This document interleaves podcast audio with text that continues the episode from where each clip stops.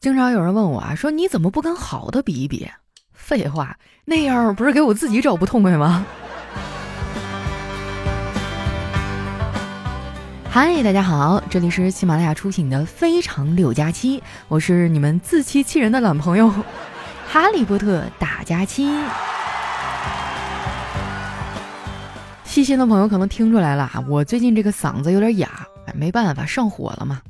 我跟你们讲啊，最近我真的对丸子他们这帮人太失望了。不知道为什么他们嘴可以那么欠，我拿他们当好朋友，我才告诉他的。结果他们呢，转头就去告诉别人了。现在好了吧？所有人都知道我是个美女了。这下你们满意了吧？开个玩笑哈，这个段子呢是我前几天想出来的，怎么样，棒不棒？那个时候我还真算得上是个美女啊，但是现在不行了，因为我剪了个头发。我发现啊，每次理发都好像是一次离别，就是和那个好不容易看顺眼了的自己说拜拜。那天啊，我是午休的时候去剪的头发，回来的时候呢，正好赶上大家午休结束，我就问他们，怎么样，我这新发型好看吗？小黑说不太好看。哎，我当时就生气了，半天没搭理他。他可能也是觉得自己做的不对啊，就过来哄我。佳期，你别生气呀，我我说的是你的脸，又不是你的头发。你说小黑这破嘴也太损了啊！他可真是大熊猫叫外卖，损到家了。之前呢，他就没少干过这种缺德的事儿。我记得有一天啊，我正在家里玩手机呢，他突然给我发微信说：“佳期啊，有素颜照吗？快来给我发一张。”我当时都懵了，我说你抽啥风啊？他说：“啊，没什么，就是。”一直打嗝停不下来，我为什么会有小黑这样的朋友？我的朋友会不会有点太多了？不过话说回来啊，小黑这个毛病是害人害己啊，他也没少吃过嘴贱的亏。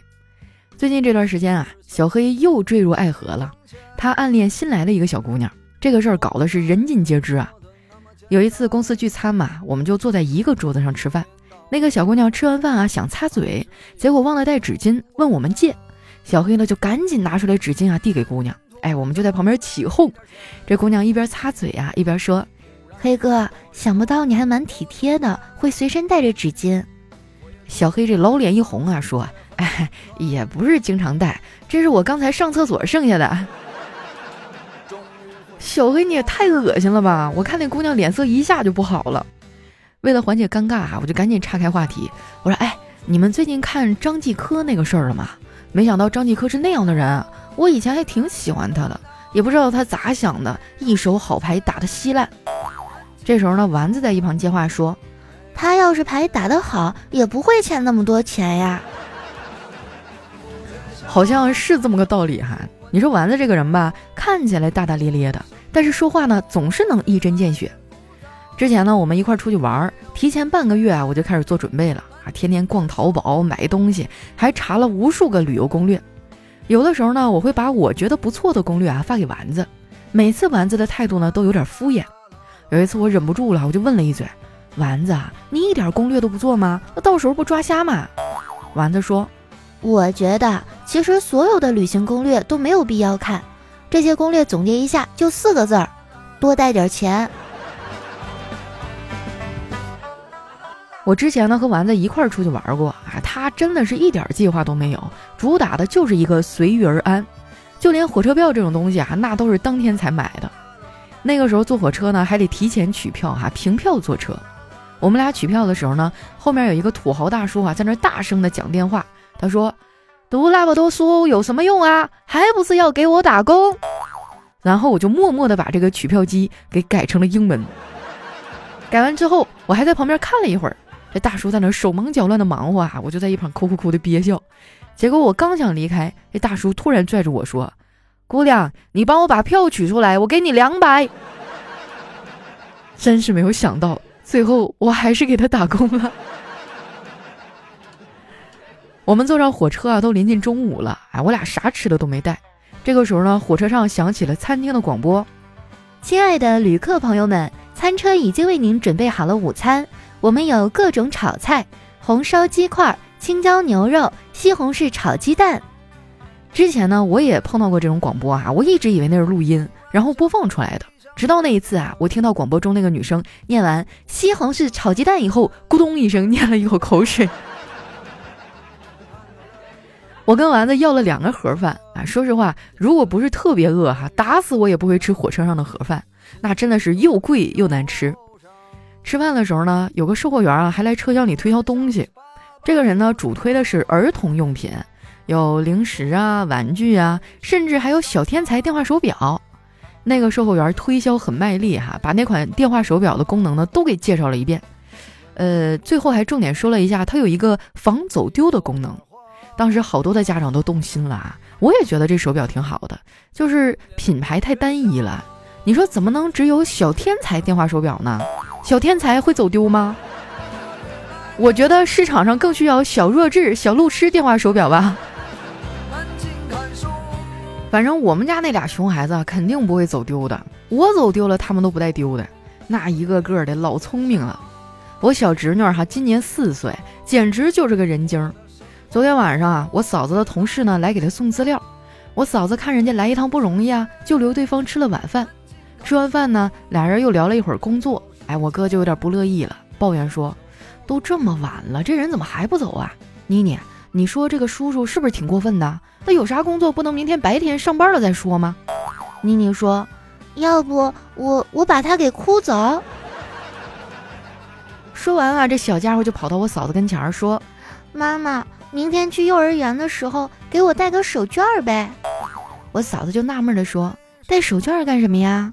嗯，看见别的小朋友吃零食的时候，我擦口水用。这孩子啊，算是把话里有话给玩明白了。我感觉他这招啊，就是跟我爸学的。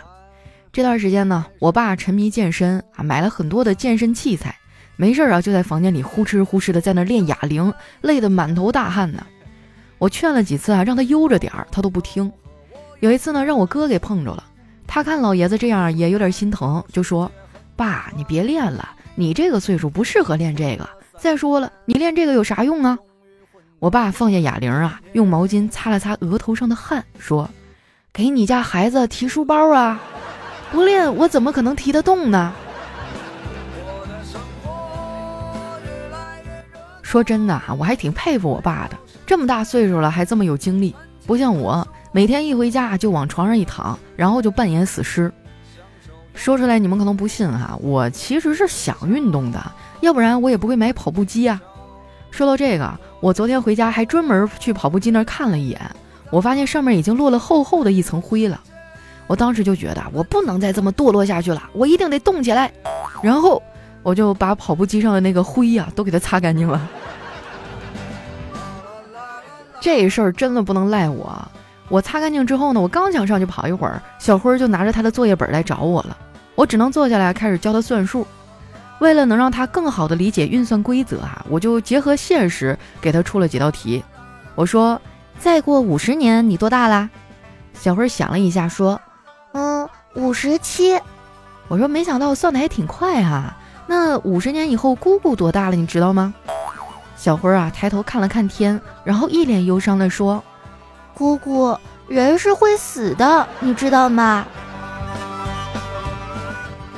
现在的孩子啊，也太早会了。你说这么小就开始研究生死了？我像他这么大的时候，啥也不懂，就知道看动画片儿。我最爱看的啊，就是英雄拯救世界的桥段。小时候看的时候吧，我就有个疑问，就是为什么拯救世界的都是那种十几岁的中学生啊、青少年？大人都去哪儿了呢？现在长大了，我理解了，这种事儿呢，只能让青少年来干。因为如果你对成年人说世界要毁灭了，他会说还有这种好事儿。成年人真的太难了，我每天都在努力的去扮演一个情绪稳定的人。当然，我的演技很差啊，经常演着演着我就崩溃了。我觉得这样不好啊，然后就去请教了一个职场老手。我问他。在职场中要怎么管理好自己的情绪啊？对方呢没有直接回答我，而是问我：“你工资多少啊？”我说：“五千。”他说：“那你不用管理，有会儿就发。管理情绪啊，那是月薪两万以上才需要考虑的事情。”不愧是职场老手哈，一句话就让我茅塞顿开。他说的没错，拿多少钱办多少事儿，我得让领导知道哈，便宜没好货。从那之后呢，我就开始加入了摸鱼大军啊，然后我就被领导叫到办公室谈话了。他上来呀，劈头盖脸给我一顿说呀：“佳琪啊，你做事儿慢，走路慢，脑子动得也慢，我真不明白你到底什么快呀？”